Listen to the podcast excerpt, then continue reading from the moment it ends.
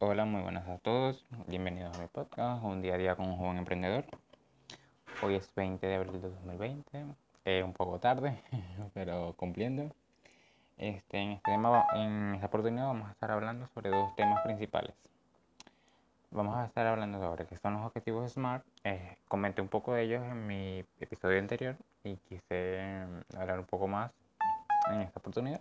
Y vamos a hablar de cinco páginas que utilizo yo para inspirarme y que de verdad los utilizo mucho a la hora de hacer un logo, un diseño. De verdad los logos no me gustan mucho, pero cuando tengo que hacerlo, este, busco siempre buscar inspiraciones en páginas para tener ideas y generar mm, mis propias ideas, ¿verdad? Bueno, vamos a comenzar hablando sobre los objetivos SMART.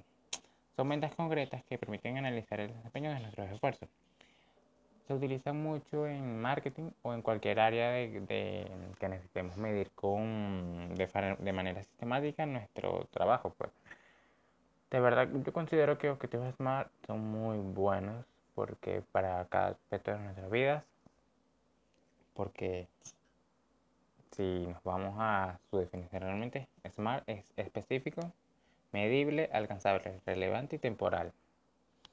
Creo que específico, wow, tienen que ser específico, por ejemplo, hacer 10 mm, minutos de ejercicios al 10 minutos de ejercicios al día por 3 meses es algo específico, pues. Es medible, claro, lo puedes medir, pues puedes medir el tiempo y cada día, pues por todo el mes. Y es algo alcanzable. Bueno, yo considero que sí, es algo alcanzable porque es algo real que podemos conseguir. Pues. Y relevante, sí, porque a lo mejor es un aspecto este, personal que yo quiero mejorar y bueno, me parece que es muy importante para mí. Y temporal, porque sí, lo estoy midiendo un tiempo. Creo que nuestras metas en marketing tienen que ser específicas, por ejemplo, aumentar 100 seguidores, claro, mis seguidores en 3 meses, depende. Este, tiene que ser medible y creo que la en seguidores podemos medirlo, este, alcanzable. Creo que tenemos que eh, ponernos metas, establecer metas este, que sean reales pues, y que puedan ser alcanzables. Porque no de nada sirve aumentar 10.000 seguidores en un día, nos vamos a terminar decepcionando. Tienen que ser relevantes, creo que tienen que ser, mm, tienen que ir de la mano con nuestros, como empresa, como nuestros objetivos generales y tiene que tener un tiempo. Este, tiene que tener tiempo para que nosotros podamos evaluar y ver por si nos está yendo bien con nuestros objetivos o no nos está yendo bien con nuestros objetivos. Y yo soy muy amante de la frase que dice que lo que no se mide no crece y tenemos que ir midiendo realmente todos nuestros avances. Y el segundo tema que vamos a hablar es sobre las páginas que utilizo para inspirarme. Realmente cuando tengo dudas sobre mis diseños o quiero mm, ver nuevas cosas, nuevos diseños, tener una idea más clara o simplemente tener más opciones, este, veo estas páginas. La primera es Instagram, creo que Instagram es wow. Es una aplicación muy demasiado esencial para conocer nuevas personas. Creo que todos tenemos algo muy bueno para contar. Y en Instagram, wow, hay mucha gente contando grandes cosas.